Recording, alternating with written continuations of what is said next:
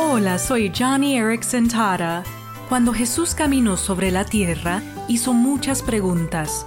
A Bartimeo el ciego Jesús le dijo, ¿qué quieres que haga por ti? Y al padre rogándole que sanara a su hijo, el Señor le dijo, ¿qué quieres decir con si puedo sanar a tu hijo?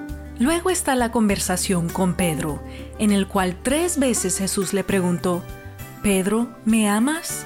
Ahora, siendo el Hijo de Dios, Jesús ya sabía las respuestas a esas preguntas. Entonces, ¿por qué las preguntas?